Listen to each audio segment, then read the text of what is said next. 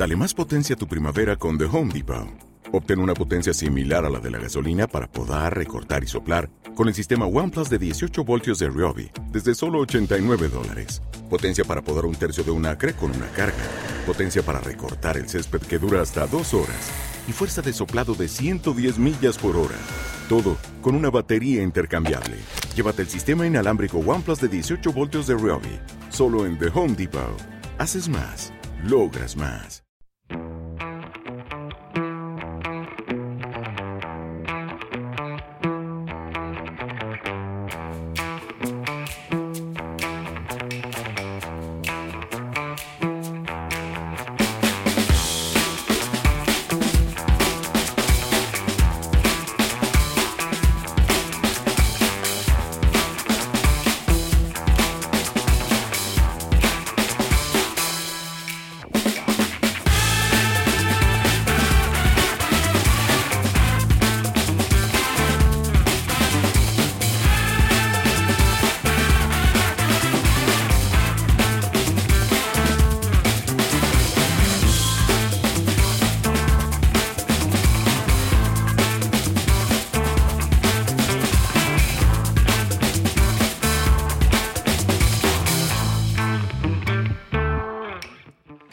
Buenas noches, bienvenidos una semana más a Temtrack, el programa en el que podrás disfrutar y curiosear sobre bandas sonoras.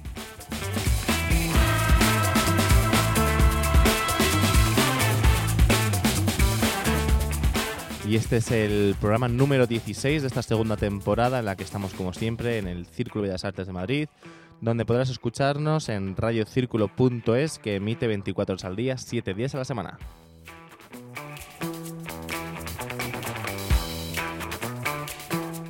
Os recordamos todos los miércoles de 8 y media a 9 de la noche en radiocírculo.es, pero si no podéis, pues estamos en iBox y en iTunes en cualquier momento si queréis escucharnos en el podcast.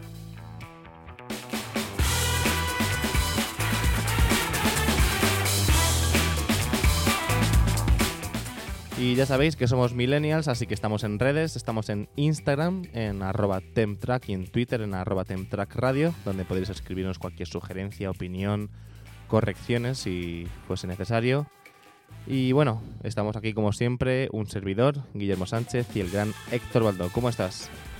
Hola chicos, hola Guille, ¿cómo estamos? Eh, muy bien, como todas las semanas, con ganas de, de ver un poquito de música de cine. Y bueno, que llegó febrero, ¿no, Guille? Que va a ser como el mes estelar de tanto de nuestro programa, porque estamos ya cerquita de cumplir ese ansioso aniversario, como por la temporada de premios que nos espera, porque los Oscars están ya a la puerta de la esquina. Unos Oscars, eh, los que, bueno, hay que admitir también los errores que uno comete y hemos venido diciendo que unas, que unas bandas sonoras iban a quedar nominadas, hemos hecho nuestras apuestas y yo creo que hemos fallado bastante, ¿no, Héctor? Sí, bueno, ya hablaremos más en profundidad cuando toquemos el tema Oscars, que faltará un ratito, pero... Pero sí, yo creo que además ha sido Guille una sorpresa porque eh, yo todos esperábamos que Justin Hurwitz iba a ser el gran favorito y no solamente es que no ha conseguido la estatuilla, porque aunque no hayan sido los, la ceremonia todavía, es que ni siquiera ha sido nominado. O sea, es que, claro, eso nos ha desmontado un poco. Habrá que volver a hacer nuevas porras, pero bueno, que, que eso ya en futuros programas. ¿Por qué? Porque hoy, después de unas semanas tratando música audiovisual un poco distinta ¿no? a lo que solemos hacer, que hemos estado dos semanas hablando de, de videojuegos, volvemos hoy a la gran pantalla y volvemos por la puerta grande porque vamos a tratar un personaje mundialmente conocido, Guille, que no es otro que... Woody Allen. Eso es, vamos a tratar hoy al, al gran director, pero sobre todo gran guionista ¿no? de, de Brooklyn, y vamos a repasar algunas de sus grandes obras.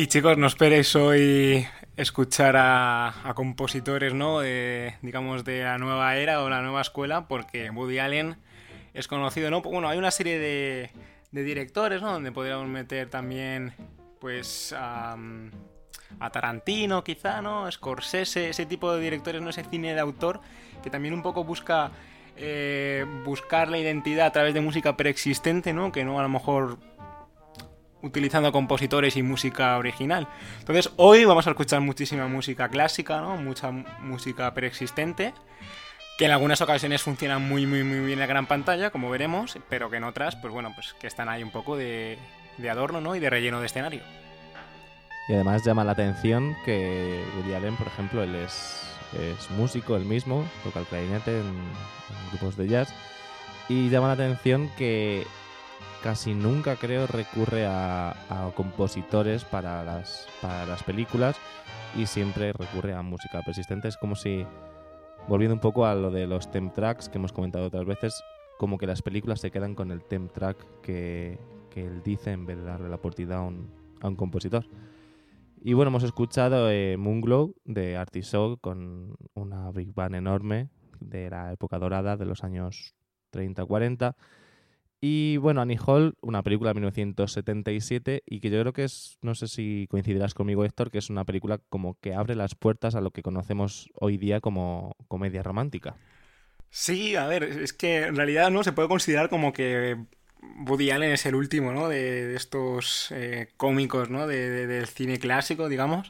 Y viene un poco al hilo de comentábamos por eso yo creo que tampoco utiliza música original, ¿no? Porque yo creo que todavía es como el último eslabón de, una generación anterior, ¿no? Entonces, yo creo que por ahí van los tiros y por eso no utiliza música con un no tiene un compositor, digamos, que va de la mano con él.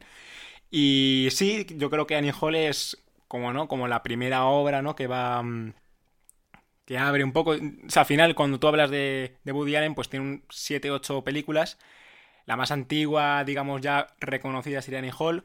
Nos vamos a dejar por el camino algunas otras, como por ejemplo Manhattan o Hannah y sus hermanas, que no hablaremos hoy en este programa de ellas porque hemos intentado seleccionar un poquito de, todo. Pero sí, yo creo que es la que, la que marca el camino y de hecho Guille es la única como tal que ha ganado el Oscar a Mejor Película. Porque Woody Allen ha ganado Oscars, ha ganado cuatro creo, sí, ha ganado más de uno, pero a Mejor Película solamente ha ganado esta. Año 77, Annie Hall. Y además tiene cuatro Oscars, tiene mejor película, mejor director, mejor actriz y mejor guion original. O sea que Annie Hall fue una película que tuvo una acogida enorme. Con un presupuesto de 4 millones, recaudó 38 millones de dólares. Así que podemos decir que fue un, un éxito. Y que utiliza música persistente, como vamos a escuchar ahora. Eso es, es la primera película ¿no? que va a marcar una serie de pautas y has dicho, Guille, dos claves que digamos que el programa va a ir por ahí, ¿no? Que es Woody Allen como guionista, porque yo creo que el gran valor de las películas de Woody Allen es por el guion, más que por ni la fotografía, ni, cómo se ha hecho, ni los planos... No, no, no, es el guion. Las historias son muy buenas y lo otro que comentas es relacionado con la música, que es lo que a nosotros nos importa, y es la música persistente, música antigua, tan antigua como que en esta película nos vamos a ir a Mozart.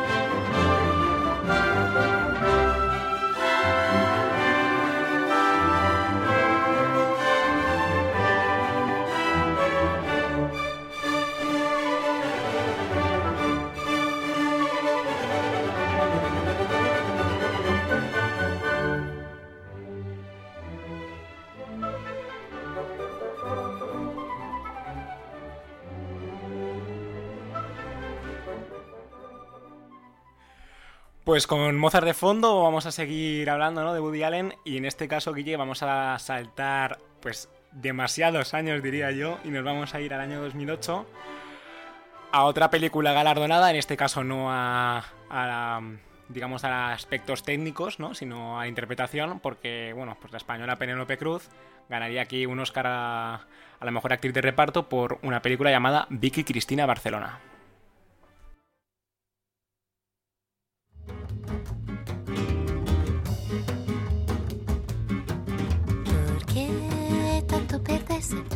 Tanto buscarse sin encontrarse. Me encierran los muros de todas partes.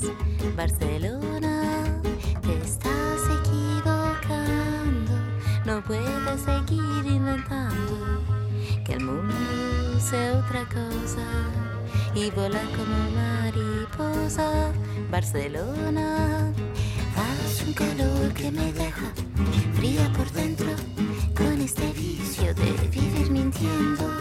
Qué bonito sería tu mar si supiera yo nadar. Barcelona, mi mente está llena de cara de gente extranjera, conocida, desconocida.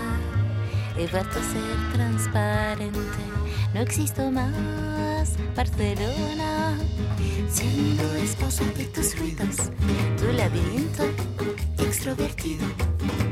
No he encontrado la razón, porque me duele el corazón, porque es tan fuerte que solo podré vivirte en la distancia y escribirte una canción.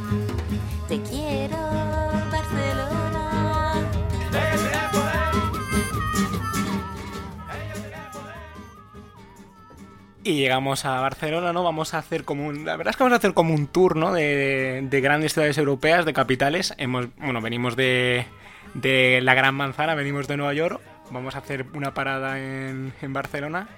Y Guille, año 2008, aquí digamos que ya es otro Woody Allen, ya es una película mucho más reconocida, ¿no? Además de la nueva tendencia de, pues, los últimos trabajos de Woody Allen. Y también, como no, con un guion y un reparto, ¿no? Que por eso se, caracteriza también Woody Allen por unos actores de reparto que están en lo más alto. Eso es, yo creo que siempre elige muy bien, o no sé si es que eh, los actores de reparto eligen a él y todo el mundo quiere trabajar con él, aunque últimamente hay algunos problemas con algún escándalo, pero eh, siempre llama la atención y creo que esta no es la película que más, luego la última película que veremos en, en el programa de hoy en el que los actores de reparto son increíbles y bueno, creo que vamos a, quejarnos un poco del actor principal, pero bueno, no vamos a adelantar nada. y bueno, estamos en 2008 con, con Vicky Cristina Barcelona. Tuvimos un Oscar para nuestro país. ¿Qué, ¿Qué te pareció a ti, Héctor? Hombre, yo lo celebro, ¿no? Que tener ese Oscar, aunque sí que es cierto de, y siendo objetivos, creo que que Rebecca Hall, ¿no? Que es como la otra gran actriz que, participa junto con Javier Bardem, Que es el, el, actor protagonista. Yo creo que el papel de Rebeca mm, a mí personalmente me gustó más, ¿no? Creo que, pues, si hubiera tenido que dar un premio, pues se hubiera dado a ella, ¿no? Pero oye, que es un papelón. Eh, todos hacen, hasta Scarlett Johansson, ¿no? También podemos incluirla ahí, que todos hacen un gran papel. Eh, la película está bastante bien y bueno, es ese cine de autor, ¿no? Diferente, esos giros dramáticos que siempre nos ofrecen.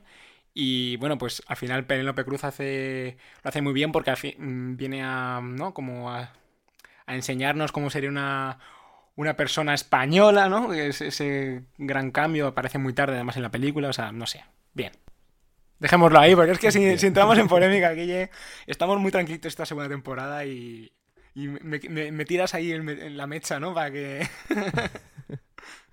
Bueno, pues hablando de España, vamos a incluir la que yo creo que internacionalmente es la, canción más reconocida como española, probablemente después de la Macarena. Bueno, ¿de música clásica? ¿De música clásica no? De música clásica. No, no creo, ¿eh?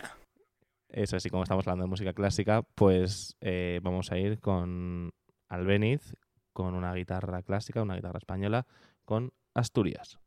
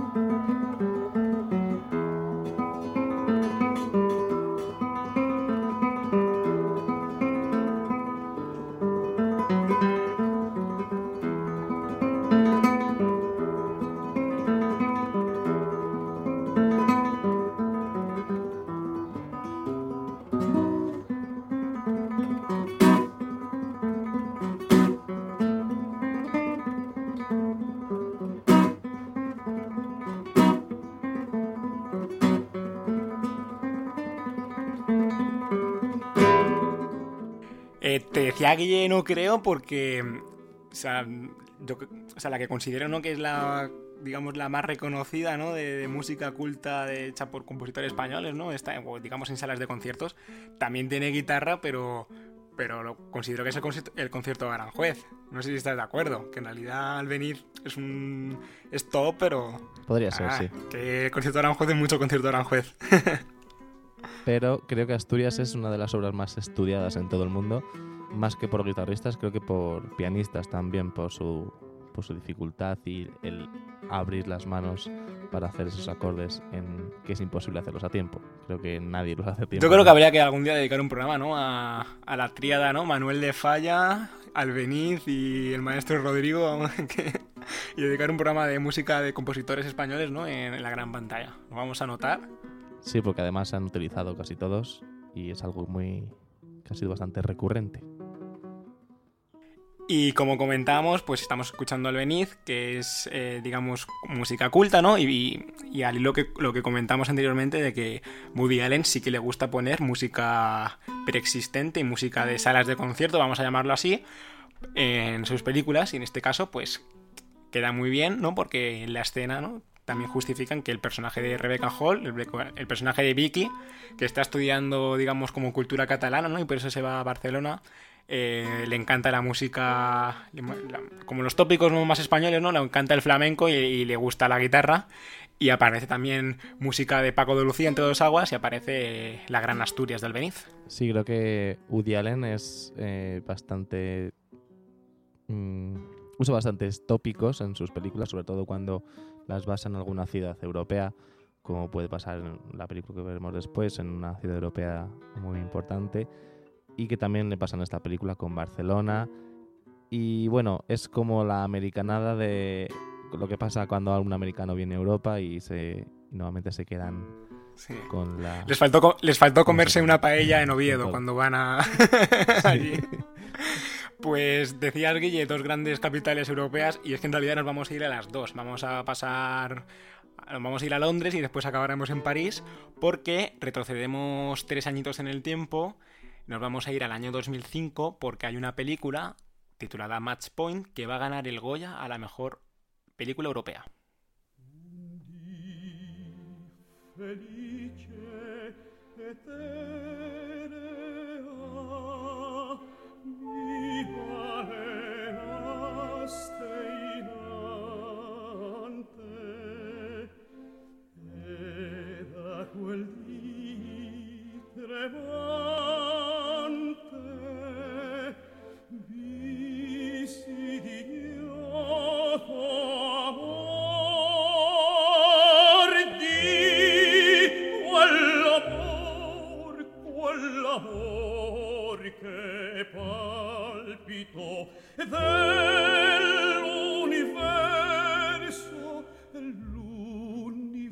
universo intero misterioso misterioso altero croce croce delizia croce delizia delizia al cor oh se c'è me oh, solo mi sto oh, oh.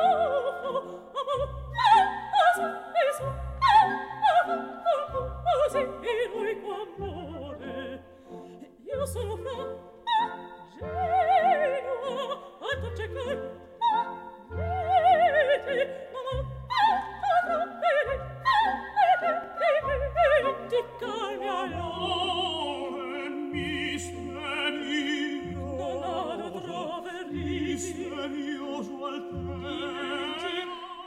Y por la condición ¿no? de la clase social de, de, la familia protagonista de la película de Match Point, pues bueno, vamos a ir a la ópera en varias ocasiones, algo de la película. Escucharemos Rigoletto, escucharemos grandes, grandes áreas, grandes, grandes óperas clásicas. Y, y yo continúo ¿no? diciendo lo, lo que pienso, es que creo que cada, a cada cual guion mejor, ¿no? Digamos que cada película, ¿no? Se supera un poco a la anterior en cuanto al guion, porque aquí tenemos un dramón con el personaje protagonista, que bueno, aquí hago un guiño porque eh, el actor ahora está bastante, ha vuelto a ser conocido porque sale en la serie de Vikings y yo cuando lo vi dije, ostras, qué joven sale este, este chico, sí, y está un poco ahora de moda. Y es un dramón, ¿no? Por, digamos, también mezcla temas un poco eh, peliagudos y que están ahora en boga de todos, que sería eh, la violencia de género, ¿no? Un poco...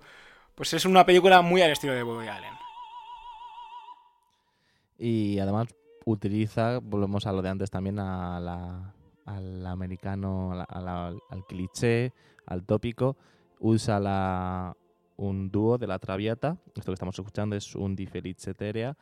Y bueno, es un dúo de, de la Traviata que además, no sé si lo sabes Héctor, pues eh, se ha utilizado tres veces en cine en, en casos parecidos, en los que hay un- una condición social y económica diferente. Pues esta, este mismo dúo se ha utilizado en Pretty Woman. Pretty Woman, pues mira, pues no lo sabía. No lo sabía. O sea, hoy no, por hoy además de aprender los espectadores algo y poco, lo reconocemos, hoy también aprendo yo. O sea, es el, el tema que decías tú antes de una diferencia social y, y económica que Woody Allen representa en bastantes ocasiones con, con la A mí me encanta el final de. A ver, de- quitando la parte trágica, ¿no? Del final. Me encanta la simbología, ¿no? De, de Woody Allen de decir, oye, cómo eh, la cara de una moneda, ¿no? Hay un momento que se puede cantar de, de un lado o de otro y cómo pueden cambiar, ¿no? Las consecuencias después. Se ve muy bien al principio de la película, te lo van a avanzar, ¿no? Con esta cinta de tenis, digamos, punto de partido, más point. Pero después, ¿no? Con. con bueno, es una secuencia, ¿no? Que, que digamos que, que el un actor va a tirar un anillo, ¿no? Y justo golpea en una barandilla, se queda suspendido en el aire. Seguramente si ese anillo cae al río, pues el personaje pues hubiera tenido una no sé, una complicación, ¿no? Se hubiera, vamos, no se hubiera salido con la suya, pero justo al caer por el lado bueno, ¿no? Por el lado de la suerte, ¿no? Como cómo cambian las cosas.